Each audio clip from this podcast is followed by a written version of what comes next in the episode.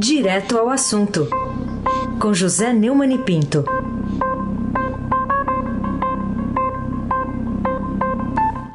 Oi, Neumani, bom dia. Bom dia, Raíssen Abac, Carolina Colim. Bom dia. Almirante Nelson e o seu pedalinho. Bárbara Guerra, Afrânio Vanderlei, Clã Bonfim, Manuel Alice Isadora. Bom dia, melhor ouvinte. Ouvinte da Rádio Eldorado, 107,3 FM. Aizen, Abac, o craque. Bom, uma das manchetes hoje na política do Estadão, o governo ajusta datas da exoneração de Weintraub. O, o Neumann, o que, como é que você vê o uso do Diário Oficial para teoricamente facilitar a entrada do ex-ministro da Educação nos Estados Unidos sem fazer aquela quarentena exigida de passageiros brasileiros, né? uma quarentena exigida pelas autoridades americanas. Não, Raíssa, gostei da, da sua interpretação da, das aspas que o Estadão usa na palavra ajusta. Né? Você deu aquele, aquele um tempinho, depois falou a palavra de uma forma diferente. Eu acho que gostei, né? Eu já pausa dramática. Entre aspas, né? Pausa dramática. É, pausa dramática. Olha, uh, a pausa dramática está dando o, o, Bolsonaro no Diário Oficial. O Diário Oficial é uma publicação usada, muito usada em Brasília, porque é a comunicação oficial do governo, por mais redes sociais, lives e tal, o Diário Oficial. O Diário Oficial está sendo desmoralizado, é, usado para publicar fake news, usado para é, fazer, o, o, Bolsonaro dar dribles. Né? Foi usado no caso da demissão do Maurício Valeixo, da direção da Geral da Polícia Federal, quando foi cometido falsidade, cometida falsidade ideológica. Né? É, puseram lá uma assinatura do Sérgio Moro, que era o ministro da Justiça, que não assinou. É, o, o, foi dado como razão a exoneração a pedido quando o Valeixo negou que pediu. Agora, com Abraham Weintraub, ele não nega que pediu, mas também não foi exonerar, foi demissão, já expliquei por que é ele foi demitido.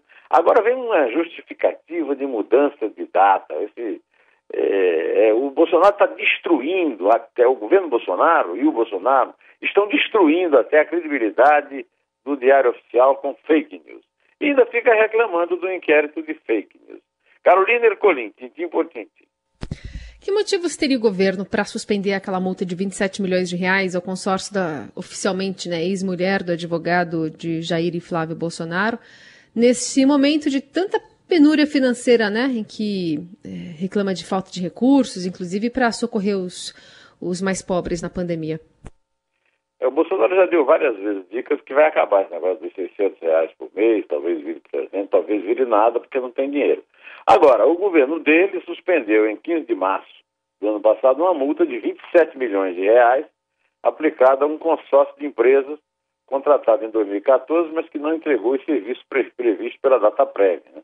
a empresa de tecnologia e informações. Essa notícia é, foi dada há alguns dias, mas o, eu resolvi é, restaurá-la porque essa é, empresa é, do, é, da senhora Maria Cristina Bonner, é Léo, ex-mulher do Federico Bassett. Eu não sei se é bem se é ex-mulher, ex-futura mulher, porque o Lacerda foi, estava na casa dela quando o, o, soube da prisão do Queiroz. E às seis horas da manhã. Né? Mas tudo bem, o que é importante é o seguinte, é, segundo o, o UOL publicou, é, 46 milhões e 100 mil reais em um ano e meio de governo é, fazem parte de 250 milhões de reais de contratos, além é, do, da senhora é, da senhora Bonner Léo é, com o governo Bolsonaro. Além de coincidências, Paulo Emílio Catapreto, advogado de Cristina, advogado do Adriano, capitão Adriano, agora é o advogado é, de Queiroz.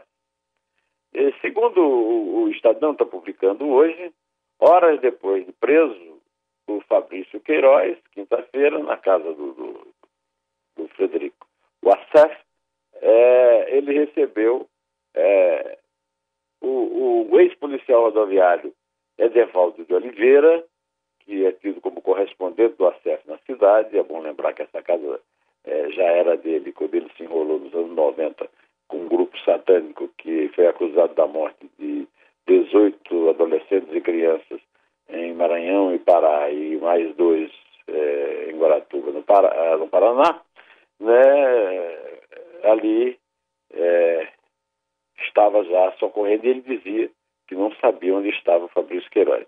Por isso tudo, a OAB está estudando processal a CEF. Quero saber ainda por que, que não fez.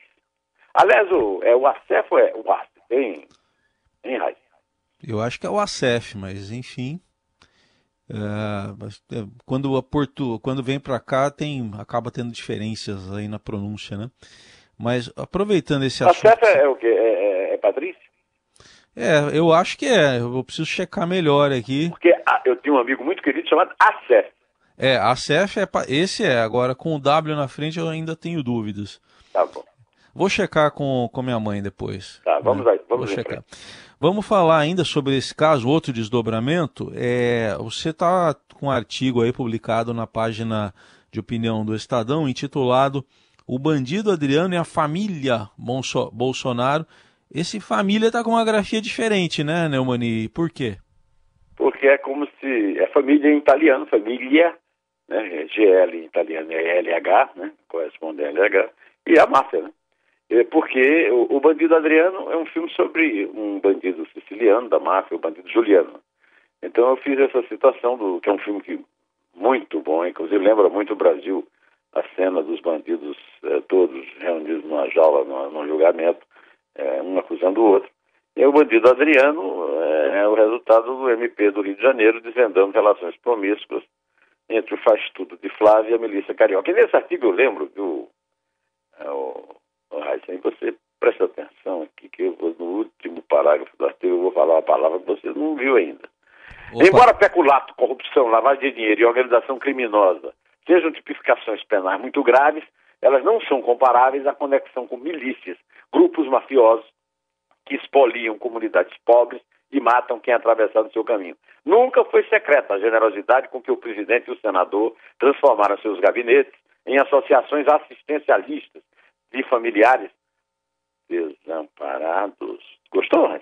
De milicianos, empregando-os sem exigir que trabalhassem. Foi o caso de Raimunda Veras Magalhães, mãe de Adriano, outra beneficiária da caridade com chapéu alheio, dinheiro público, do clã presidencial, Márcia Aguiar, mulher do Fabrício, e agora foragida na justiça.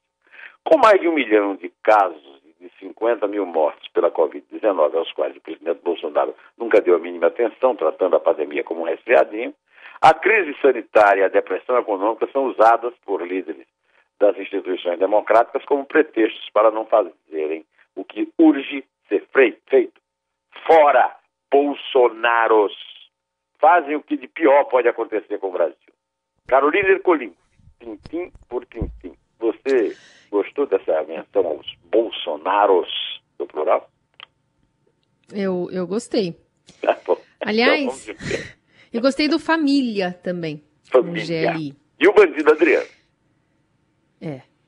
O, o Neumani queria falar um pouquinho sobre um destaque, inclusive, do, da capa do portal nesse momento, do Estadão, para um artigo da colunista Rosângela Bittar, é, chamado Ninguém mais discute se o presidente vai sair. A dúvida é como sair.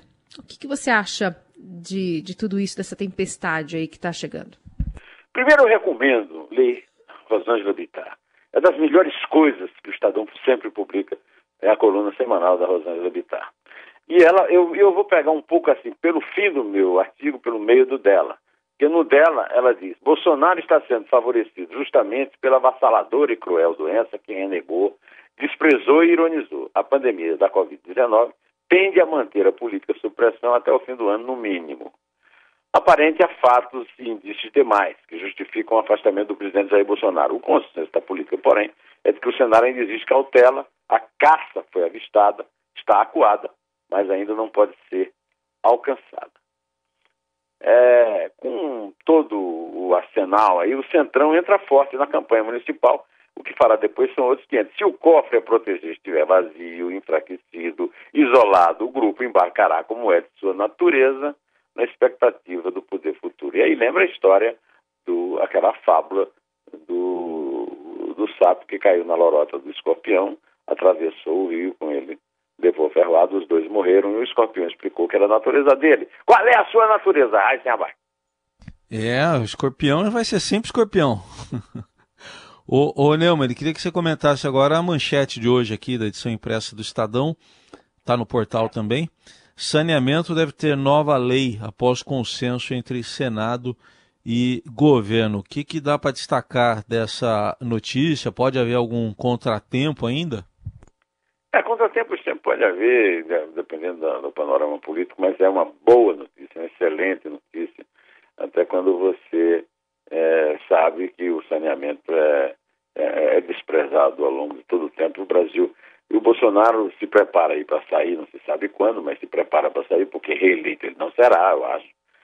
Posso estar enganado, não sou bom profeta, mas de qualquer maneira, é, já tem duas obras, é a reforma da Previdência e, e agora esse marco do saneamento. Eu, eu, eu tendo a achar que o marco do saneamento é mais importante do que a reforma da Previdência, porque a reforma da Previdência, da Previdência, está é, ameaçada, inclusive, pela, de não ter esse efeito todo pela grande depressão econômica que vem aí por causa da pandemia. Carolina Ercolim, tintim por tintim. Em São Paulo, há 1 milhão e 160 mil infectados e a periferia onde existem mais mortos, mais registros de mortes. Título também aqui da primeira página do Estadão, né, um dos destaques. Queria a sua avaliação sobre esses números da, da, da capital paulista. Não é novidade para nós, né? Você então que lida diariamente com essa notícia, o Reis, o pessoal dos nossos ouvintes, sabe que há uma subnotificação enorme, né? E esse, esse estudo é, chega a ser assustador, né? Porque, na verdade, ele demonstra que 9,5% de toda a população, ou seja, 1,1 milhão e 160 mil pessoas, foram expostas à doença é, em São, na, é, na, na, capital. Né? Segundo a prefeitura, é uma taxa maior do que de outros países que fizeram inquéritos parecidos, como a França e a Espanha. Oficialmente, até aqui, a cidade só tem 118 mil casos confirmados da doença. Isso é um, uma diferença absurda. Né? É, uma, é, um, é um... E esse estudo que a prefeitura fez a partir de dados sorológicos de testes mostra também que o que também é óbvio, o que também nós temos repetido aqui, é, é que a, a, os, as mortes são mais frequentes do ponto de vista proporcional na periferia pobre. E isso tem muito a ver também com o que a gente falou antes sobre o marco do saneamento, muito pelas condições. Eu só quero lembrar, antes de terminar, que dentro daquela genialidade, aquela inteligência é, como é que é? eu posso falar assim, inteligência, aí fica, aí, o, o ouvinte fica sabendo que a gente está botando aspas aí, é, tipo é, itálico né, do Bolsonaro, ele disse que o brasileiro não pega esse negócio de doença, ele é, o brasileiro é, toma banho em esgoto e então já tem os anticorpos para a doença, realmente é muita inteligência. Bom, Carolina, vamos contar. É três. É dois. É um. Em pé.